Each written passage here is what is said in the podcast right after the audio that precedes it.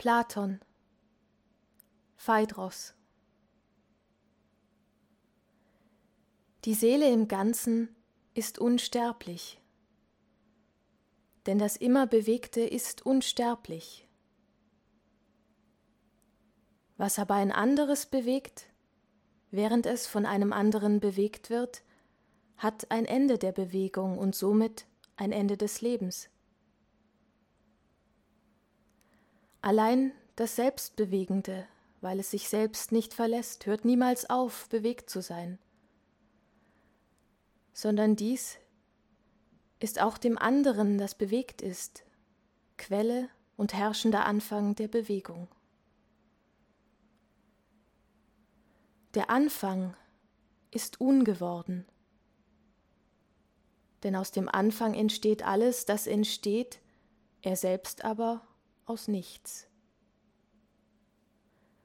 Wenn nämlich der Anfang aus etwas entstünde, wäre er nicht mehr Anfang. Da er also ungeworden ist, muss er auch unvergänglich sein. Denn wenn er unterginge, könnte weder er selbst aus etwas noch ein anderes aus jenem entstehen, da alles das ist aus dem Anfang entstehen muss.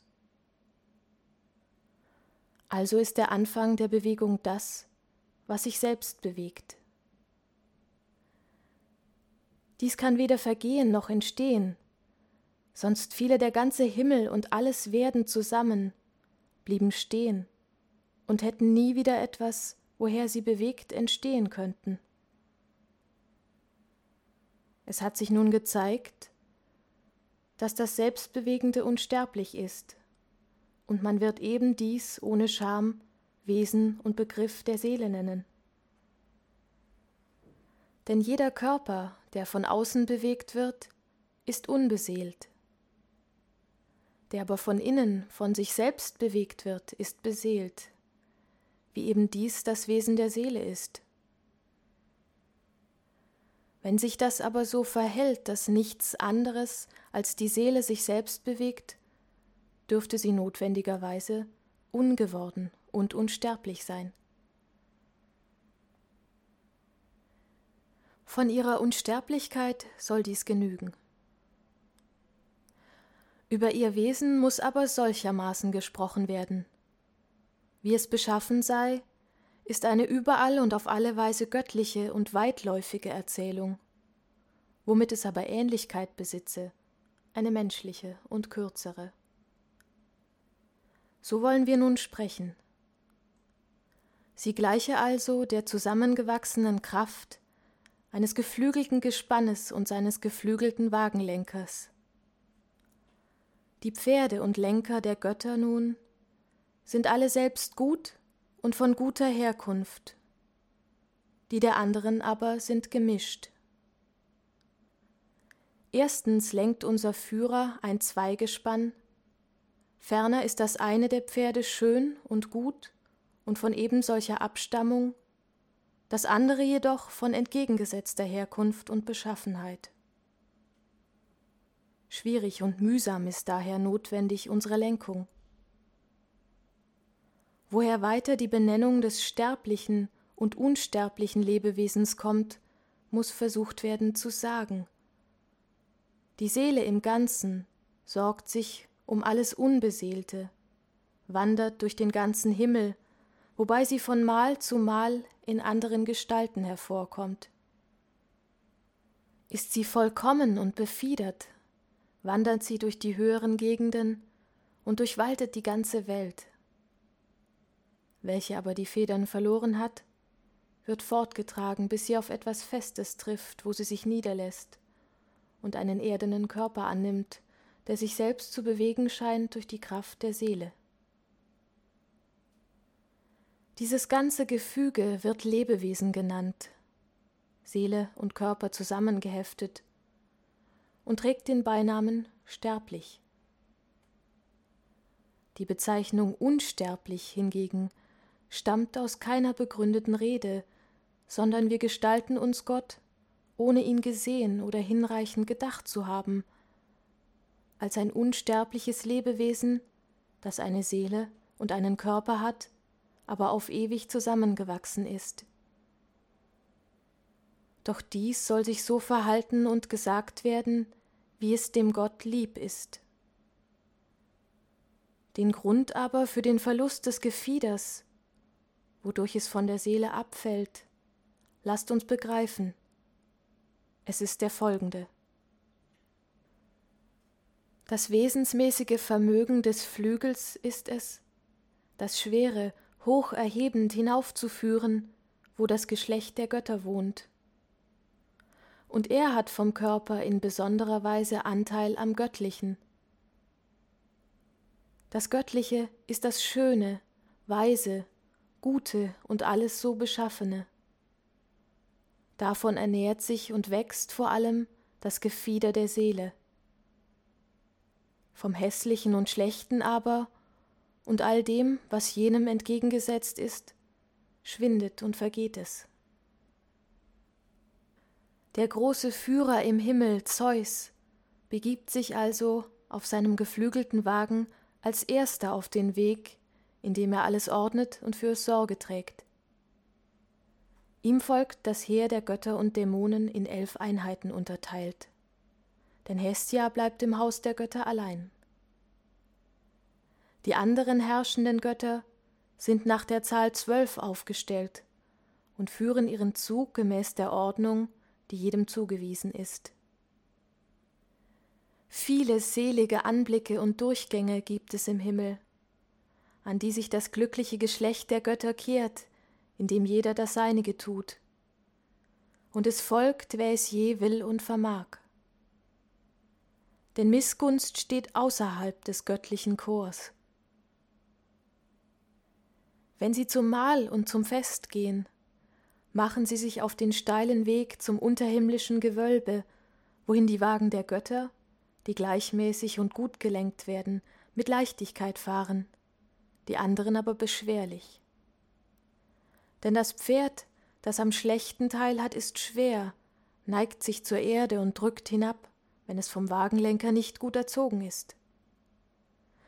Da erweist sich die äußerste Mühsal und der äußerste Kampf für die Seele. Die sogenannten Unsterblichen nämlich kommen, wenn sie hinausgegangen sind, auf dem Rücken des Himmels zum Stehen.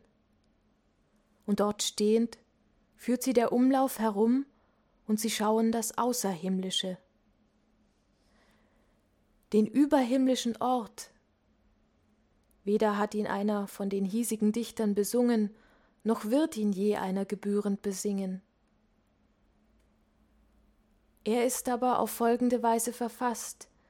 Wir müssen es nämlich wagen, die Wahrheit zu sagen, zumal wir über die Wahrheit sprechen.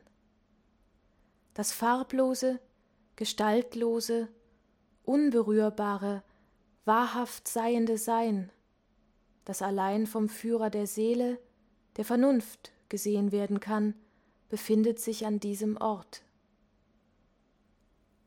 Weil sich nun das Denken des Gottes von unvermischter Vernunft und unvermischtem Wissen ernährt, und zwar das Denken jeder Seele, welcher es daran liegt, das ihr Zukommende zu empfangen, freut sie sich, das Seiende wiederzusehen und sich beim Schauen der Wahrheit zu nähren und wohl dabei zu fühlen, bis sie der kreishafte Umschwung wieder zur selben Stelle herumgetragen hat. In diesem Umlauf erblickt sie die Gerechtigkeit selbst, erblickt sie die Besonnenheit und erblickt sie das Wissen.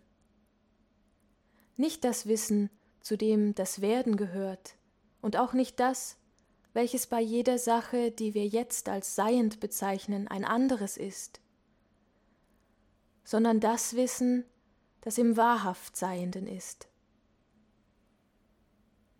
Und das andere wahrhaft Seiende schaut sie ebenso und labt sich daran, woraufhin sie wieder in das Innere des Himmels eintaucht und nach Hause kommt.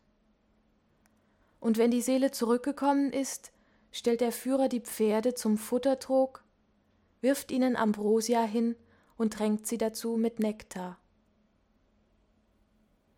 So ist das Leben der Götter. Von den anderen Seelen aber hebt die eine die am besten dem Gott gefolgt ist und sich ihm anverwandelt hat, den Kopf des Wagenlenkers in den äußeren Ort und vollende den Kreislauf. Von den Pferden gestört kann sie das Seiende jedoch kaum erblicken. Die andere erhebt sich bald, bald taucht sie wieder ein, da sie die Pferde bedrängen, und sieht das eine, das andere aber nicht. Alle übrigen Seelen folgen nach, wobei sie nach dem oberen trachten, vermögen es jedoch nicht und vollenden den Umschwung unterhalb der Oberfläche, wobei sie einander treten und angreifen, da die eine versucht, vor der anderen zu sein. Getümmel, Kampf und schlimmer Schweiß entstehen, wo nun durch die Schlechtigkeit der Führer viele lahm werden und viele andere sich viel Gefieder zerbrechen. Alle gehen sie davon, obwohl sie viel Mühe hatten, ohne die Schau des Seienden zu verwirklichen. Und davongegangen bekommen sie scheinhafte Nahrung. Weshalb aber der große Eifer, das Feld der Wahrheit zu sehen, wo es ist? Die der besten Seele zukommende Weide kommt von der dortigen Wiese und das Wesen des Gefieders, wodurch die Seele leicht gemacht wird, ernährt sich von dieser. So lautet das Gesetz der Unentrinnbaren Jede Seele, die als Gefährtin eines Gottes etwas von der Wahrheit erblickt und bis zum nächsten Umlauf unverletzt bleibt, wird immer ohne Schaden bleiben, wenn sie dies immer zu tun vermag. Wenn sie aber nicht folgen kann, nichts sieht und sie bei einem Unfall von Vergessenheit und Schlechtigkeit geschlagen niedergedrückt wird. Und niedergedrückt das Gefieder verliert und zur Erde fällt, dann ist Gesetz, dass diese Seele in keine tierische Natur gepflanzt wird bei der ersten Geburt, sondern, welche am meisten gesehen, in den Keim eines Mannes, der die Wahrheit oder das Schöne lieben wird, oder eines Musenfreundes und Erotikers, die zweite in den eines gesetzmäßigen Königs oder eines kriegerischen und Herrschenden, die dritte in den eines Politikers, eines Haushälters oder eines Gewerbstätigen, die vierte in den eines Arbeitsliebenden oder Turnlehrers oder eines Mannes, der sich mit der Heilung des Körpers befassen wird, die fünfte wird ein hellseherisches oder geweihtes Leben führen. Der sechsten wird ein dichterisches oder ein anderes der Nachahmung gewidmetes Leben füglich sein, der siebten ein handwerkliches oder bäuerisches, der achten ein sophistisches oder volksverführendes, der neunten ein tyrannisches. Und von all diesen bekommt diejenige, die auf gerechte Weise das Leben verbracht hat, ein besseres Los, und diejenige, die auf ungerechte Weise, ein schlechteres denn an denselben Ort, woher die einzelne Seele kommt, kehrt sie nicht in zehntausend Jahren zurück, denn sie wird nicht befiedert vor dieser Zeit, außer derjenigen, die truglos philosophiert oder philosophisch einen Jungen liebt.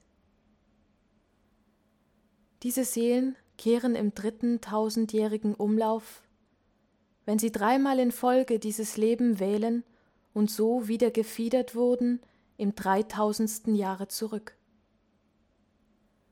Die übrigen, wenn sie das erste Leben beendet haben, kommen vor Gericht, und nachdem sie gerichtet wurden, gehen die einen zu den unterirdischen Zuchtstätten und büßen ihre Strafe, während die anderen von der göttlichen Gerechtigkeit leicht gemacht, zu einem bestimmten Ort des Himmels gelangen und demgemäß ihr Leben verbringen, wie sie es in der Gestalt eines Menschen lebten.